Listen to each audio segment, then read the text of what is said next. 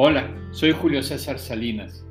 El día de hoy te hablaré del proceso de coaching como transformador de vida. Te cuento, sin duda, el coaching llegó a mí y se volvió una energía transformadora en mi vida, en mi forma de pensar, de actuar y de asumir mi responsabilidad ante los demás. Quizás románticamente pensé que era un proceso como si fuera un pase de una varita mágica que todos necesitamos para iniciar un reencuentro con nosotros mismos, limpiar nuestra conciencia de creencias limitadoras que con el tiempo se ha ido arropando en nuestra mente y que ha ido desluciendo nuestro espíritu aventurero, temerario y audaz con el que todos nacemos y que poco a poco se ha ido alejando de nosotros y con ellos nuestros sueños y propósitos. Para entender este proceso de coaching debemos primero entender y definir la palabra proceso, que según el diccionario de la Real Academia de la Lengua Española, nos señala que es la acción de ir adelante, que es un conjunto de fases consecutivas de un fenómeno natural y se da en el transcurso del tiempo. Por otro lado, tenemos la palabra coaching, palabra que no existe en la lengua española y que todos los grandes analistas y estudiosos de la materia apuntan a su origen húngaro, en referencia a unos vehículos que se destacaban por su comodidad y que tenía la ciudad de Koch la cual en los siglos XV y XVI era una parada obligatoria para todas las personas que viajaban entre la ciudad de Pest y Viena. Quedémonos con que coach en español significa entrenador. Y coach lo tomaremos también en su definición del diccionario de la lengua española, que nos dice que es la acción de preparar o adiestrar personas. Para complementar nuestro rompecabezas tenemos la palabra transformar, que se define en nuestra misma fuente como el hacer cambiar de forma o alguien o algo, o hacer mudar deporte o de costumbres a alguien. Entonces, ahora podemos unir todas las piezas y concluir que un proceso de coaching es un conjunto de fases consecutivas que en forma natural va hacia adelante, que transcurre en el tiempo para preparar, adiestrar o cambiar a las personas en sus formas y costumbres. En tal caso, como buen coach, le agregaría la pregunta poderosa, ¿el para qué? Y así cerraría esta frase, para lograr mis sueños, mis metas y sobre todo el propósito de mi vida. Quizás mis amigos puristas dirán, ¿quién lo hace? ¿Quién lo ejecuta?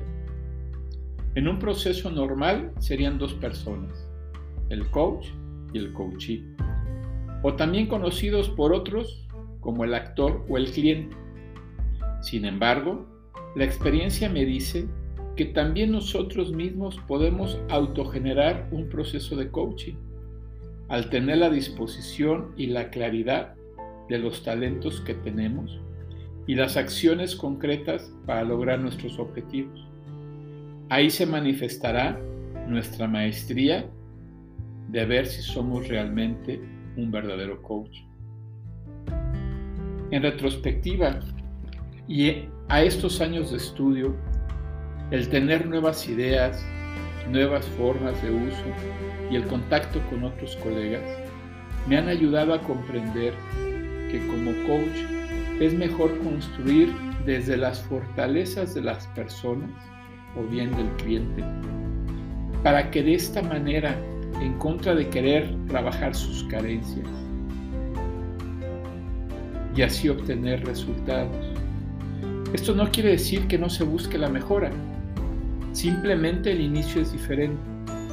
De esta manera, como dicen en la música clásica, iremos increciendo, lo cual es una locución italiana que significa aumentando progresivamente. Y con esto, el resultado debe estar garantizado. Es importante decir que nuestra formación y educación tradicional siempre cuestiona lo malo, siempre critica el mal resultado, sin entender el porqué de su origen. Con todo ello gastamos mucha energía y perdemos la oportunidad de crear a partir de lo bueno, de las fortalezas de las personas. Ahí es donde el buen coach genera la empatía donde él ve a través de los ojos de la otra persona y capta el sentido que el cliente le da, no el que quiere el coach. De esta manera lo ayudará desde su realidad y es por ello que el resultado y la acción del proceso del cliente se lo apropia a él y lo ejecuta gustosamente, creando su nueva realidad. Si bien Leonardo Walk en su estupendo libro El arte de soplar las brasas nos da, como él dice, una definición romántica de un coach, diciendo que es un socio facilitador del aprendizaje que acompaña al otro en la búsqueda de sus capacidades de aprender para generar nuevas respuestas.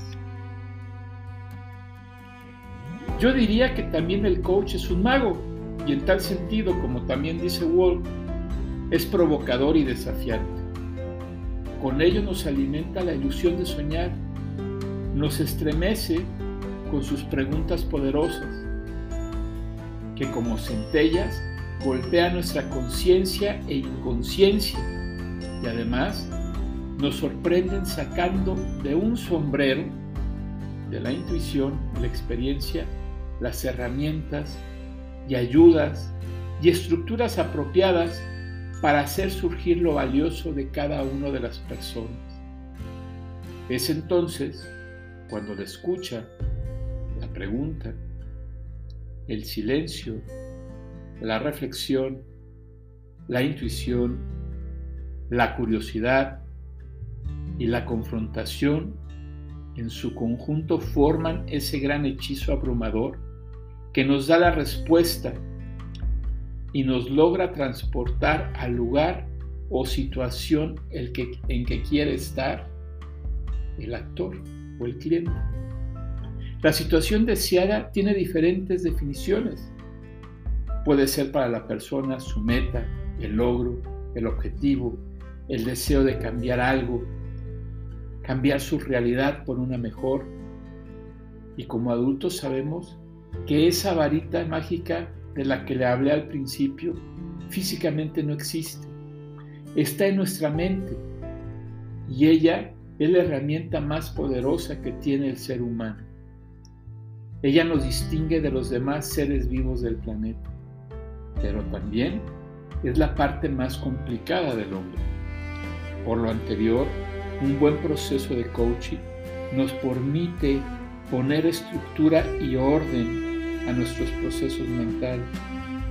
Nos ayuda con sus diferentes modelos y enfoques a entender, a ver posibilidades y a resolver. Al resolver situaciones de la mejor manera para cada una de las personas.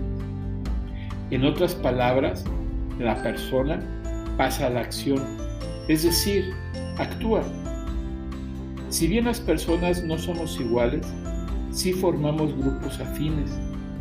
Entonces, algunos dirán que la ontología les ayudará a descubrir la palabra correcta. Los penelistas dirán que algún quiebre o anclaje perfecto solucionará las cosas. Lo sistémico, que el orden de las cosas se alinea. Los transformacionales, el secreto del alquimista personal. Pero sin duda todos partimos del modelo clásico, que era dialéctica o el método socrático, que provoca el descubrimiento del propio conocimiento en la persona, por medio de la introspección, que en sus raíces latinas nos indica mirar hacia adentro. Es aquí donde la pregunta correcta de un coach puede ayudar a la persona a encontrar su respuesta correcta. En tal sentido, podemos concluir que un buen coach debe ser visto por el cliente como un socio, como un mago, como un provocador. Y a su vez, el actor debe ser visto por el coach como un ser único, donde en el proceso de acompañamiento debe de aprender su identidad y se debe fundir con el actor en su entorno, en su realidad, para sacar lo mejor de él, para que aprenda reflexivamente y realice su transición a la situación que él desea. Esto es, que él mismo logre su objetivo o meta principal. Cierro diciendo y citando a John Whitmore, que dice, el coaching consiste en ayudarle a la persona a aprender en lugar de enseñar. Así es amigos, espero que esta definición de procesos de coaching los haga pensar, reflexionar y nos vemos en la próxima. Muchas gracias.